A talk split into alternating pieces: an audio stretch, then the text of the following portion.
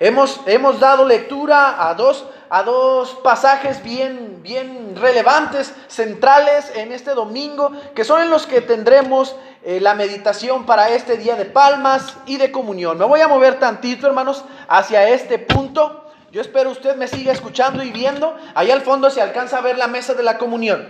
¿sí? También aquí a un ladito tenemos la mesita donde solemos poner la cajita con los diezmos y las ofrendas. Este, las, los pasajes centrales para este domingo que hemos dispuesto para el sermón de esta tarde eh, se encuentran en el libro del profeta Zacarías y también en el Evangelio de San Lucas que acabamos de leer. San Lucas 19 del 28 al 40. ¿Por qué? Porque estos nos hablan un poco acerca de este día tan especial, el día de la entrada triunfal que nosotros hemos denominado Domingo de Palmas. El domingo de Palmas, hermanos, los cristianos festejamos la entrada triunfal de Jesús en Jerusalén. Un evento que en ese entonces fue de fiesta por motivos distintos a lo, a lo, que es ahora. En aquel entonces era de fiesta porque todos los que andaban allí alrededor de Jesús creían que Jesús los libertaría con espada en mano, los libertaría del yugo opresor del imperio romano. Pero no es así. No fue así de, no fue tal cual ellos lo querían. Sí, Cristo nos ha liberado, pero del yugo opresor, del pecado y de la muerte. Hoy nosotros festejamos este día como inicio de toda la obra redentora que culminó en la cruz y que se eh, culminó en la muerte y en la resurrección de Jesucristo y que se conmemora año con año. Reconocemos como iglesia y, y además iniciamos con esta celebración toda la celebración de la Semana Mayor el inicio de los actos que traerían la paz absoluta entre Dios y los hombres. Y los reconocemos de tal modo que los declaramos como una, uh, una parte eh, indispensable del, pan, del plan soberano y divino de Dios, el plan redentor de Dios. Este es el primer punto que estaremos revisando en este sermón. Todo este acontecimiento de la entrada triunfal o de las palmas de los mantos, poniéndolos delante de Jesús, todo lo que fue pasando alrededor de este evento es parte del plan divino redentor de nuestro buen Padre Celestial. Y vamos a estar viéndolo en los versículos de Lucas capítulo 19, versículos del 28 al 34 y en Zacarías 9, 9. Este, hermanos, no es un acontecimiento porque estamos diciendo que es un plan divino, no es un acontecimiento que se suscitó por la iniciativa de un contingente con las emociones a flor de piel a causa de su rey Mesías. Este es un acontecimiento perfectamente bien diseñado y preparado por Dios para dar inicio a la culminación de los días de Jesús en la tierra y de la obra redentora para toda la humanidad. Jesús primeramente nos explica el escenario tal cual iba a suceder respecto a ir a buscar a aquel pollino como una muestra más de qué tan planeado estaba para marcar un punto de partida a la cruz. Nosotros vemos que días atrás Jesús empieza a anunciar a sus discípulos que es necesario que Él baje a Jerusalén para morir. Hasta recordamos aquel, aquella escena tan especial cuando Pedro trata de persuadirlo y le dice, no, no vayas Señor, yo te ruego que no vayas. Y Jesús lo aleja diciéndolo, quítate Satanás, porque es necesario que se haga esta obra redentora, que Él vaya a Jerusalén para morir. En el primer escenario, al llegar a Jerusalén, lo primero que pasa es que lo reciben como rey. Pareciera que todo empieza a encaminarse de manera distinta a lo que él había anunciado. Él había anunciado que iría a Jerusalén para morir. Y la gente lo recibe como rey. Le pone palmas y mantos y lo recibe encima de un burro, aclamándole y gritando, Osana al que viene en el nombre de David. Osana al rey. Tanto que los fariseos le dicen, oye, pues cállalos. Esto es una herejía. ¿Cómo? O sea, tú que eres maestro deberías eh, callarlos y no permitir que esto suceda. En cambio Jesús les dice, si estos callan, las piedras entonces hablarán. Diciendo, como diciendo, esto es necesario. Así es como tiene que pasar. Y otra de las cosas, aunque unos, algunos estudiosos de la teología, dicen y, afirman que tal vez no fue tan místico como a veces nosotros lo queremos interpretar, que tal vez Jesús conocía al dueño del pollino, que tal vez ya se había puesto de acuerdo. Independientemente de eso, si Lucas y los evangelios decidieron ponerlo allí, es como muestra de que es necesario saberlo. Para mí y la interpretación personal que yo proclamo y predico constantemente es que Dios en su plan soberano dio muestra de su omnisciencia al mandar a los discípulos conocer conocimiento previo de esto a buscar específicamente un animal en un lugar específico, el cual iba a ser provisto para que Jesús entrara en, en Jerusalén y cumpliera las profecías que ya estaban escritas en la palabra de Dios y que habían sido heredadas al pueblo de Israel de mano de los profetas. Así es como sucede en, los versículos del 28 al 34, cuando el mismo Evangelio de San Lucas cita a Zacarías diciendo, tu rey vendrá. Y es precisamente como lo vemos que sucede, como lo reconocen en la famosa entrada triunfal a Jerusalén. Aunque no tenía ropas de rey, ni cortejo real que lo acompañara, fue reconocido como rey con los gritos de la muchedumbre, bendito el rey que viene en el nombre del Señor. Eso lo acabamos de leer en Lucas 19, 38. Pero, ¿qué implicaciones comprendía conocer este, a este judío, hijo de carpintero, como rey? ¿Qué implicaba reconocer a Jesucristo como el rey de los judíos en este caso rey de nosotros, porque primero vamos a ver qué, implicaba en aquel entonces y qué implica también para nosotros hoy día.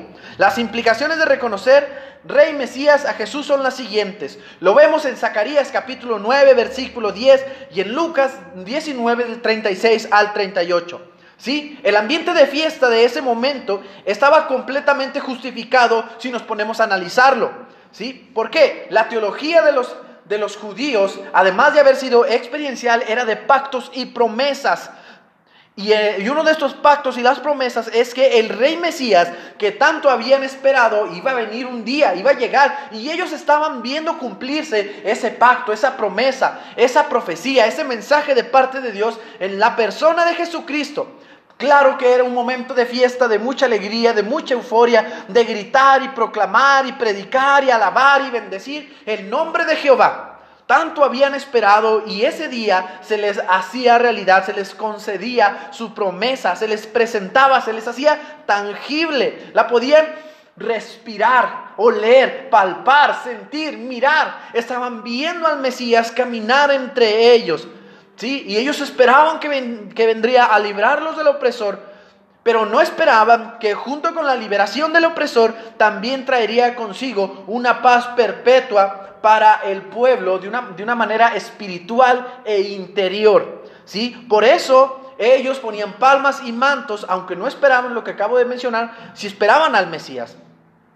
Las implicaciones quedan claramente expuestas con el mismo profeta que anunció su entrada sobre el pollino. Nosotros ya leímos a Zacarías, él es el profeta que anuncia, el profeta que cita Lucas, cita una parte donde dice que aquí tu rey vendrá montado en un pollino, pero este mismo profeta anuncia otra cosa bien importante que nosotros debemos considerar este domingo de Palmas, y es que la paz que Jesús traía consistía en terminar las guerras por cualquier bando. Y esto implicaba una actitud obediente y humilde para dejarse doblegar y corregir por el rey de la misma forma que a los enemigos, para experimentar así la reconciliación.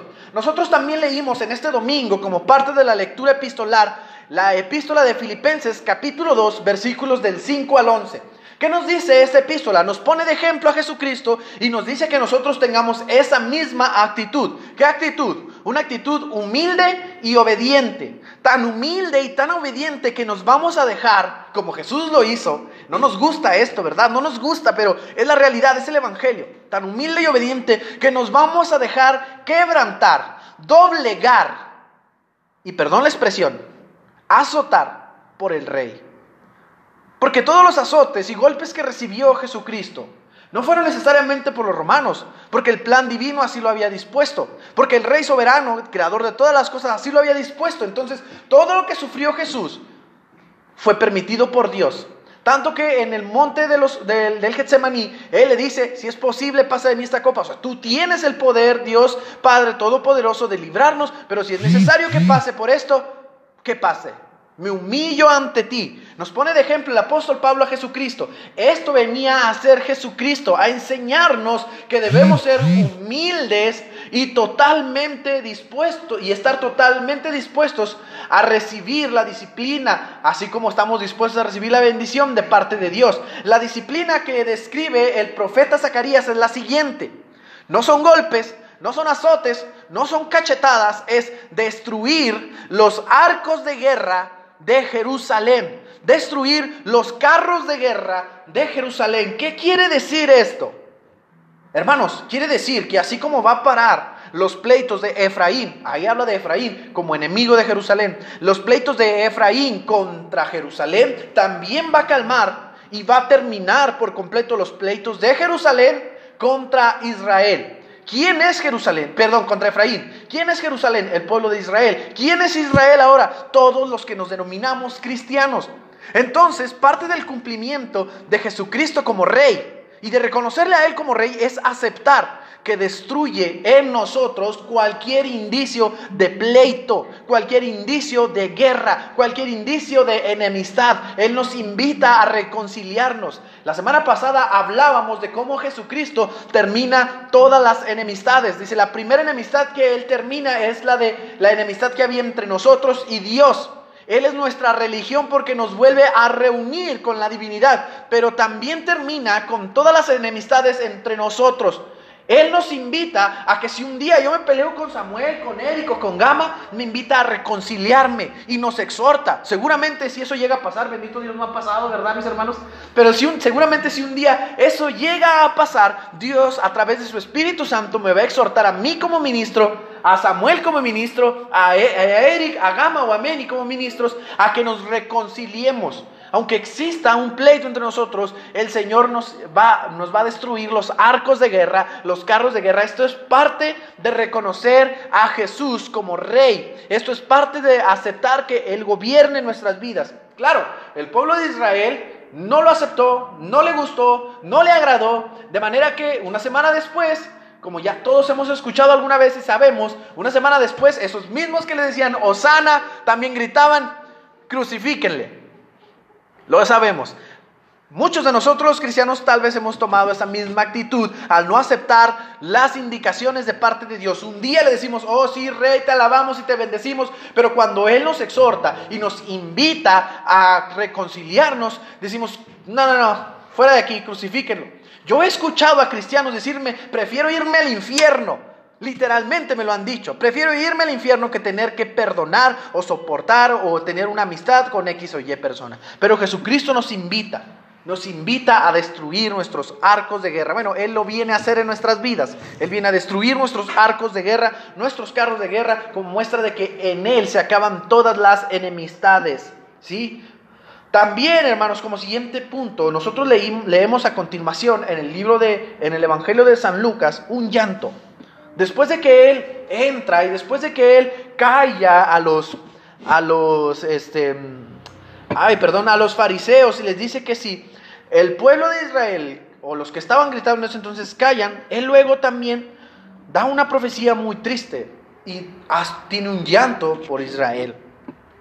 El llanto que leemos para concluir en el Evangelio de San Lucas, perdón, Describe a Jerusalén como la razón de sus lágrimas, la razón de las lágrimas de Jesús. Jesús conocía que el pueblo que le proclamaba rey con tanta vehemencia no comprendía del todo lo que estaba sucediendo realmente. No entendían la salvación que ese día llegaba a su nación, por lo cual derramó lágrimas declarando que deseaba que su entendimiento fuera suficiente para que no pasaran por las tribulaciones venideras. Jesús no solo enseñó y proclamó la paz, sino que también en su omnisciencia enseñó que nosotros no le comprenderíamos a veces. En ocasiones no terminaríamos de aceptar su mensaje. En ocasiones, como ya lo mencioné y di algunos ejemplos, nos opondríamos a su revelación de paz, de amor, de benignidad. Pero Él dice, yo ruego porque su entendimiento sea abierto. Mis hermanos, en esta tarde quiero concluir con este tiempo de meditación. El mensaje es para nosotros a través de estas dos lecturas, a través de la lectura del profeta Zacarías y a través de la lectura del Evangelio de San Lucas. El mensaje es para nosotros. El cumplimiento de esa profecía en Jesús es también para nuestra vida. Ese llanto de tristeza es también por nosotros. Esta escena nos enseña el deseo que tiene Dios de cambiar los pleitos, las guerras, la mucha violencia tanto que permitió ser sometido a esas expresiones de cruel odio después de supuestamente ser aceptado y alabado como rey. Su llanto por Jerusalén es también por los creyentes que igual que aquellas personas en Jerusalén, después que le aceptamos como rey, no permitimos que Él destruya nuestros carros de guerra, nuestros arcos de guerra, para que haya paz en nuestros corazones. Procuremos, amados hermanos, el proclamarle rey a nuestro Dios, a Jesucristo el Salvador. Proclamarle rey, obedecerle y buscarle. Dejemos que Jesús gobierne nuestros corazones y mantengamos la paz. Quiero concluir, hermanos, con lo siguiente. Saben que he leído, perdónenme, he estado leyendo en Facebook un montón de justificaciones por motivo de que se han estado aumentando las denuncias a causa de violencia intrafamiliar. ¿Sí? Y es que no hemos aprendido a tener comunión los unos con los otros. No hemos aprendido a resolver nuestros problemas de manera pasiva. Todo lo queremos resolver. Y se los digo por experiencia, como ser humano y como hombre lo he sentido.